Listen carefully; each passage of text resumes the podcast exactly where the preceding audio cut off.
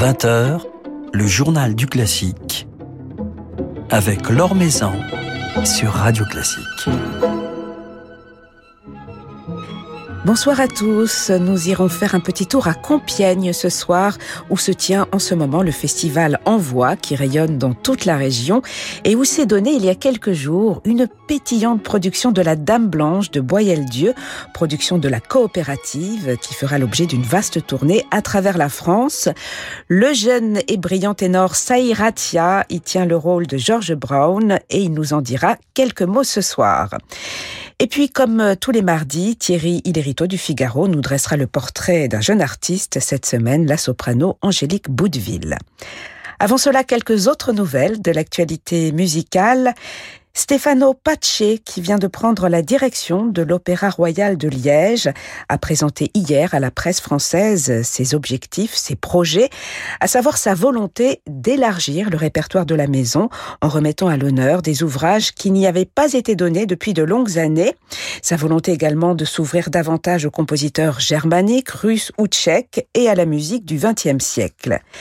Les jeunes talents sont aussi au cœur de ses préoccupations de jeunes talents qu'il entend associer davantage aux productions lyriques et accompagner dans le cadre d'un futur centre de formation.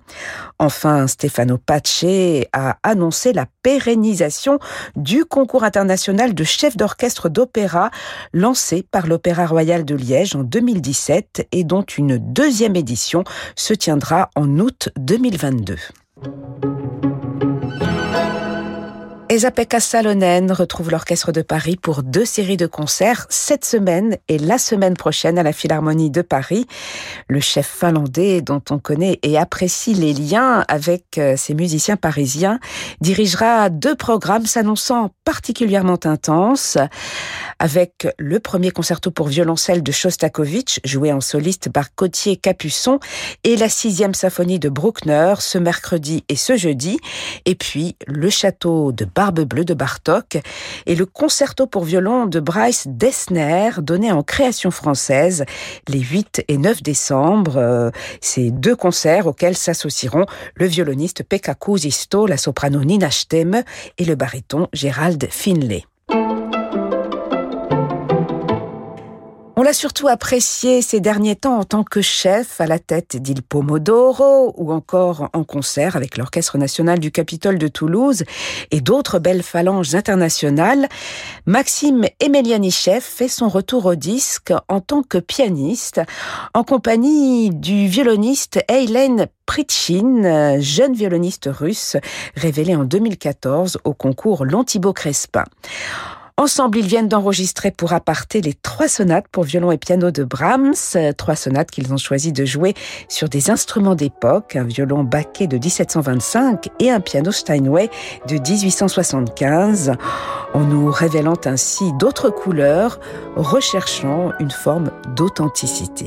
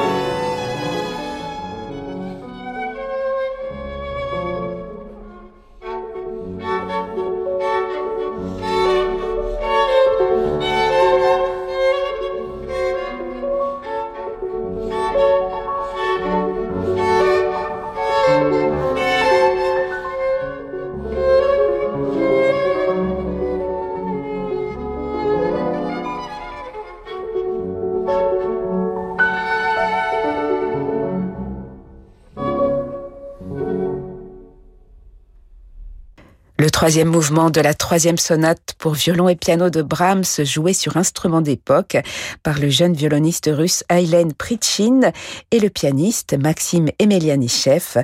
Un extrait d'une intégrale des sonates pour violon et piano de Brahms qui sortira vendredi sous le label Aparté. L'Or Maison sur Radio Classique.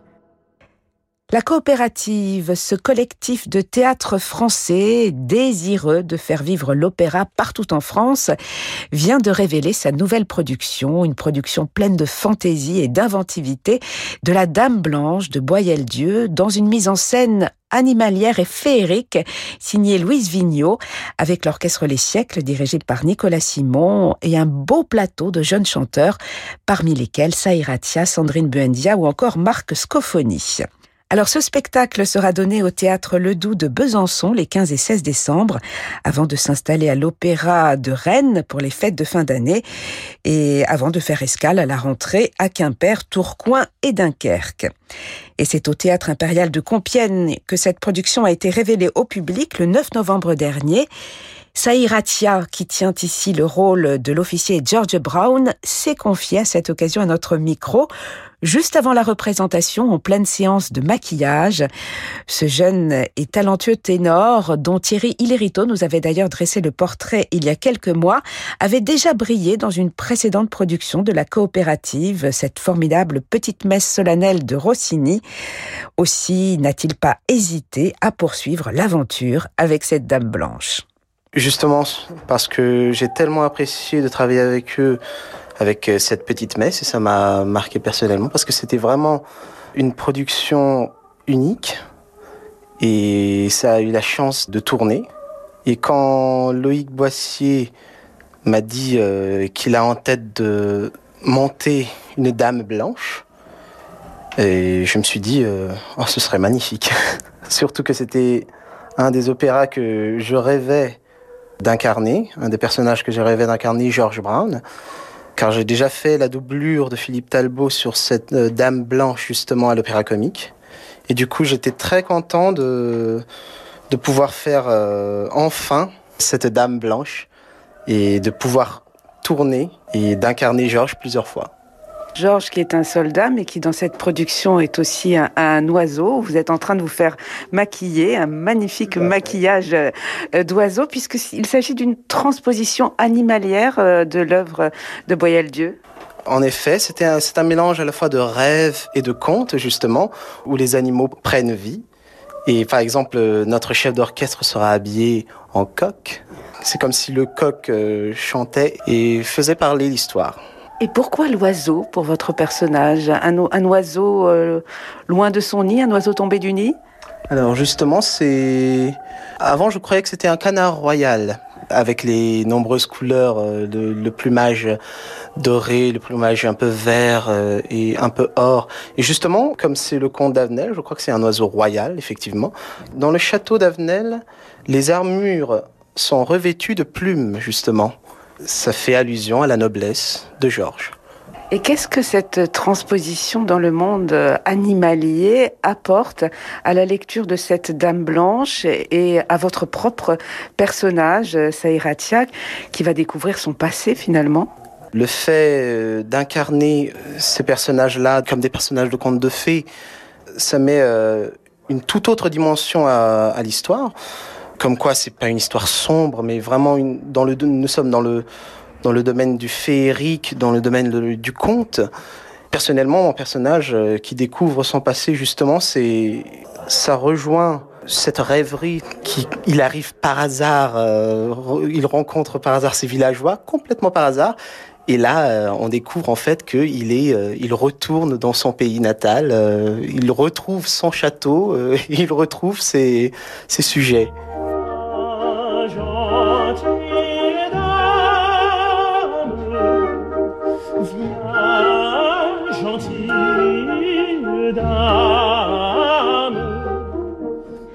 love.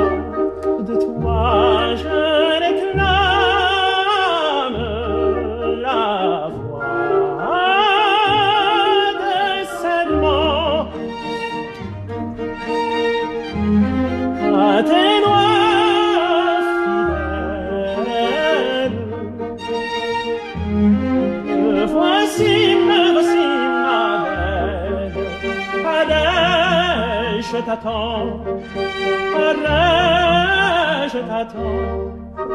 Je t'attends. Je t'attends.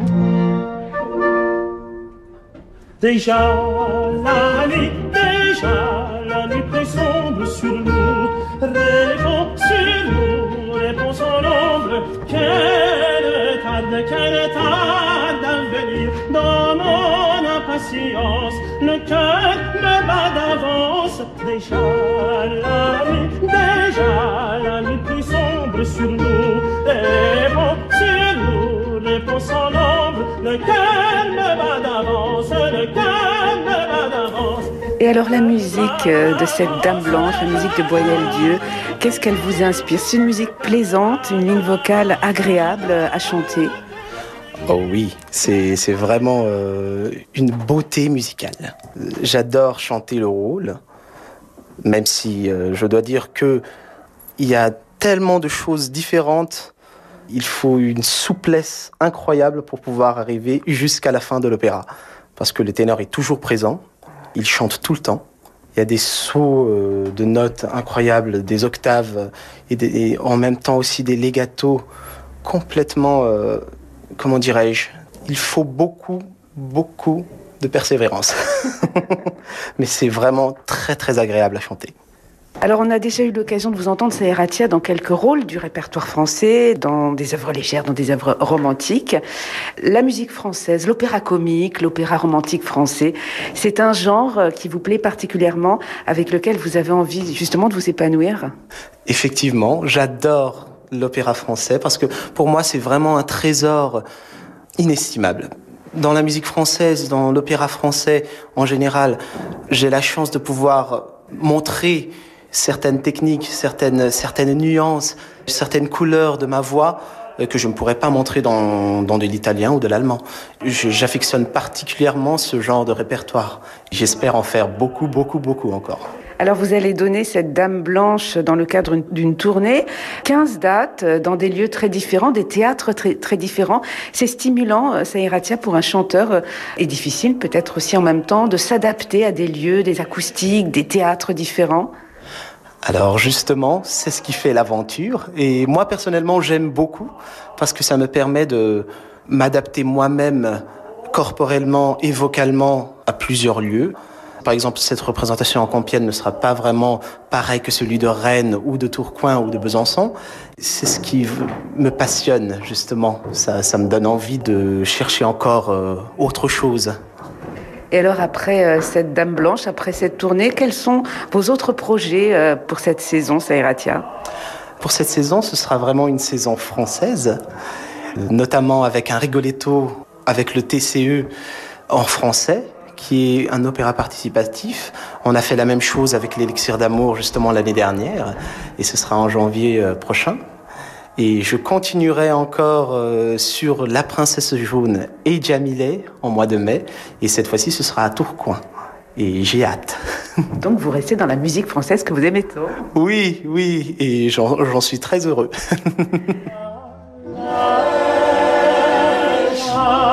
Dans un instant,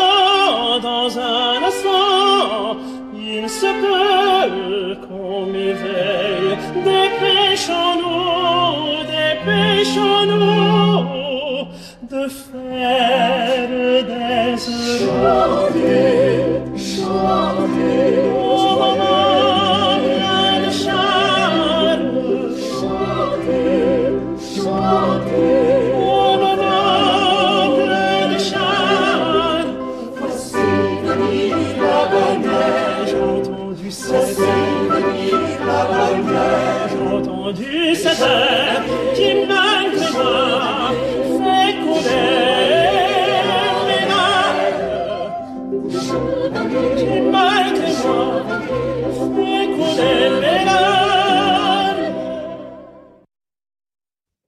nouvel extrait de cette euh, nouvelle production de La Dame Blanche de Boyel-Dieu, avec donc Saïratia dans le rôle de George Brown et l'orchestre Les Siècles dirigé par Nicolas Simon. Un spectacle mis en scène par Louise Vigneault à l'affiche les 15 et 16 décembre au théâtre Ledoux de Besançon, puis à l'Opéra de Rennes, au théâtre de Cornouailles de Quimper, ainsi qu'à Tourcoing et à Dunkerque. Le journal du classique sur Radio Classique. Cette production a donc été créée à Compiègne dans le cadre du festival Envoi, festival dédié à l'art lyrique et au chant choral qui se tient en ce moment jusqu'au 17 septembre dans toute la région des Hauts-de-France. Éric Rouchot, son directeur artistique, nous éclaire justement sur cette édition, sur l'esprit de ce festival. Eh bien, le festival Envoi, c'est un festival d'art lyrique et de chant choral. il est né avec un désir. C'est le désir, en fait, de, de, partager la musique, de la rendre accessible, l'art lyrique surtout, et le chant choral, qui est notre identité ici à Compiègne, et d'accompagner euh, un certain nombre de, d'ensembles artistiques, d'orchestres, de, solistes, et, traverser euh, toutes les routes de l'Oise, et même de, de, toute la région, dans les cinq départements. On sera présent pour rendre accessible, donc, au plus grand nombre, cet art magnifique et l'art lyrique. Et donc c'est un, festival euh, qui comprend un très grand nombre d'événements sur, sur tout le territoire, qui va à la rencontre euh, du public, qui accueille de grandes figures euh, du chant, de grandes figures de l'art lyrique, de grands ensembles, mais aussi des jeunes talents. C'est important d'être un tremplin aussi pour, pour la jeunesse. Oui, c'est aussi un, axe très fort de notre projet ici euh, au Théâtre Impérial Opéra de Compiègne, c'est de donner la possibilité aux jeunes chanteurs ou instrumentistes d'aller à la rencontre des publics. Et donc en multipliant le nombre de leurs concerts, cette année on va faire quand même 78 concerts et spectacles en 39 jours, ça leur permet d'être vraiment devant plusieurs publics, de travailler sur différents répertoires et de les présenter très largement.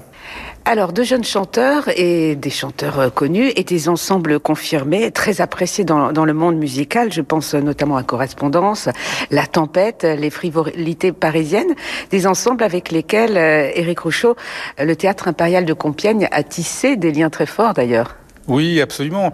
Euh, la tempête de Simon-Pierre Bestion est en résidence désormais au Théâtre Impérial et donc ils vont aussi être présents sur tout le festival. À Compiègne, ils travaillent avec des enfants sur euh, leur nouvelle création, l'Enfant Noir, qui va avoir lieu ici, mais aussi euh, avec des chorales de, de la région et, et, de concerts qu'ils vont faire autour d'un programme qui s'appelle Hypnose.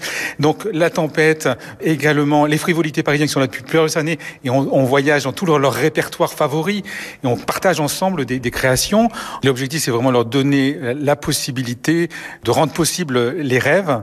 C'est aussi l'autre côté, c'est aussi leur proposer aussi parfois même de travailler ensemble. Nous préparons pour euh, la saison prochaine un énorme projet collaboratif en croisant plusieurs de ces ensembles associés euh, sur un même projet, comme on l'a fait déjà sur, par exemple, sur la tragédie de Carmen l'année dernière où c'était euh, Miroir étendu et, puis d'autres d'autres artistes et solistes. Donc c'est ça la volonté, c'est d'imaginer de le rendre possible euh, les choses et pas uniquement euh, d'accueillir euh, le concert qu'ils ont préparé, mais partager ensemble un, désir, là encore, de musique et, d'inventivité. Alors le festival Envoi accueille des artistes, des chanteurs, des ensembles vocaux venus, venus d'horizons très différents. L'éclectisme, la diversité, c'est essentiel, Éric Rouchot, pour toucher un large public, s'adresser notamment, puisque vous vous adressez également au jeune public. Oui, il faut, euh, réfléchir vraiment et trouver euh, ce qui va euh, parler en, éveillant les curiosités, l'émerveillement le choc artistique. On veut créer du choc, que ça donne envie ensuite de revenir, de se merveiller à nouveau. Et donc on, on, lance un certain nombre de, de, projets qui vont parfois de la chanson jusqu'à la musique baroque.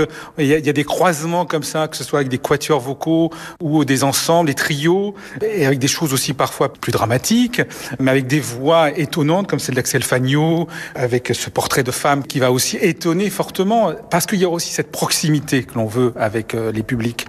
Euh, des rencontres aussi avec des jeunes artistes comme euh, avec Cyrielle Djikinia, jeune soprano, là aussi qui va faire une carrière formidable et que nous accueillons déjà dans ses premières années après le conservatoire ici, qui va aussi sillonner le, la région autour de la musique de Gershwin. C'est des expériences et des rencontres extraordinaires. Et ce festival et, même toute l'énergie du, théâtre, c'est d'être toujours en lien et de créer ce lien, ce foisonnement dans la proximité, dans la surprise et dans l'émerveillement.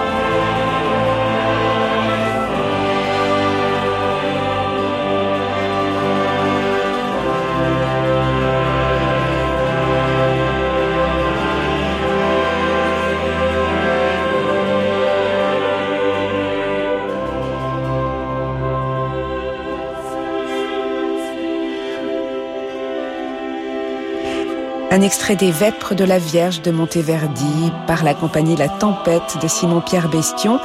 La Tempête qui présentera son tout nouveau spectacle L'Enfant Noir vendredi soir au Théâtre Impérial de Compiègne dans le cadre du festival Envoi. Un spectacle inspiré d'un récit de l'écrivain guinéen Kamara Lai, raconté par Ali Sissoko sur des musiques de Jean-Louis Florence. Et parmi les autres moments forts du festival Envoi, qui se tient jusqu'au 17 décembre, la formidable production du masque anglais Cupidandes avec l'ensemble correspondance de Sébastien Dossé à ne pas manquer les 9 et 10 décembre, également au Théâtre Impérial de Compiègne. Nouvelle génération de Thierry Lériteau avec le Figaro. Bonsoir Thierry. Bonsoir Alain. Alors ce soir, un nom et une voix qui rappelleront peut-être quelques souvenirs à nos auditeurs. Oui, celle d'Angélique Boudeville. Vous vous souvenez peut-être que la jeune femme avait participé, c'était en juin 2019, au concert Passionnément Mozart, organisé par Radio Classique, donc au Théâtre des Champs-Élysées. Concert qui avait été repris sur l'antenne quelques semaines après le début de la pandémie, lors d'une grande soirée caritative à destination de la Fondation Hôpitaux de France. Et si je vous parle d'elle ce soir, eh bien c'est tout simplement parce que la soprano fait partie des trois jeunes talents vocaux qui viennent d'être sélectionnés pour participer au récital Scène émergente des prochaines Corrigies d'Orange. Elle s'y produira sur la scène du Palais des Princes en compagnie de deux autres chanteurs, eux aussi en pleine ascension, Lucie Perramore et Saï Ratia, donc, que vous venez d'avoir dans ce studio et que l'on retrouvera ces prochaines semaines dans La Dame Blanche, entre autres à l'Opéra de Rennes. Oui, Saï qui nous parlait justement tout à l'heure de scène Dame Blanche et avec lequel euh, Angélique Boudeville partage une même passion pour le chant français. Et oui, vous avez raison, en matière d'opéra, bien sûr, où l'ex-académicienne de l'Opéra de Paris compte déjà à son actif quelques rôles majeurs comme Leila des pêcheurs de perles ou encore Michaela dans Carmen. En juin prochain, elle présidera à la redécouverte de Frénégonde de Saint-Saëns à l'Opéra de Tours où elle chantera le rôle de Brunhilda, mais aussi en matière de mélodie française car la chanteuse de 32 ans cultive une affection toute particulière pour ce répertoire, abordant aussi bien les opus plus rares de Duparc par exemple, comme elle l'a fait récemment à l'Opéra de Tours, que les célèbres Nuits d'été de Berlioz, elle avait chanté ce cycle que j'adore au printemps dernier avec l'orchestre de Montpellier et là sans public mais devant les caméras de l'opéra de Montpellier, la rondeur de son timbre, cette voix charnue, chaude, suave, y font des merveilles, tout comme sa longueur de souffle dans le spectre de la rose notamment, longueur de souffle qu'elle a proprement exceptionnelle. Et à laquelle sa formation n'est sans doute pas étrangère, Thierry. Je vois que vous la connaissez bien, Laure, effectivement, car si l'impressionnante solidité de sa voix vous charme d'emblée, difficile d'imaginer qu'Angélique Boudeville ne l'a en réalité découvert découverte qu'à l'âge de 21 ans. Ses premiers pas dans la musique, c'est comme clarinettiste qu'elle les a fait, comme sa sœur Émilie d'ailleurs, aujourd'hui professeure de flûte traversière dans Lyon. Si les deux jeunes filles qui ont grandi à Pont-sur-Yonne dans une famille de commerçants ont suivi un même itinéraire, c'était la majorité que leur chemin se sépare lorsqu'Angélique, qui suit, en plus de sa formation de clarinettiste, une maîtrise de musicologie à l'Université de Bourgogne, découvre le répertoire de l'opéra. Le coup de foudre est immédiat. Elle dévore tous les enregistrements de Callas notamment, son idole, et saute le pas de l'art lyrique, d'abord au Conservatoire de Dijon, puis à Florence, en Italie. Elle en gardera une affection certaine pour l'opéra italien, Verdi notamment. En septembre 2017, enfin, elle rejoint la prestigieuse Académie de l'Opéra de Paris pour deux ans. Trois mois plus tard, sa participation au concours des voix nouvelles lui rapporte déjà le deuxième prix. Sa présence scénique et son charisme feront le reste.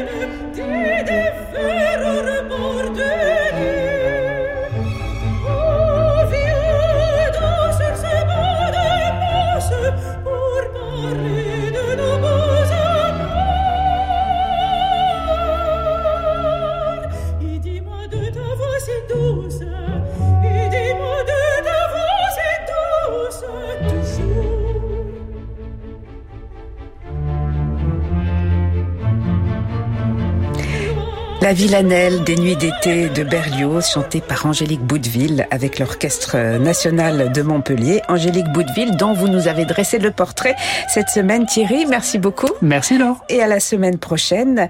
Merci à Bertrand Dorini qui réalisait ce journal du classique. Demain, nous serons en compagnie d'Alexandre Tarot avec qui nous évoquerons la musique de Schubert. Mais tout de suite, je vous laisse, comme tous les soirs, avec Francis Drezel. Excellente soirée à l'écoute de Radio Classique.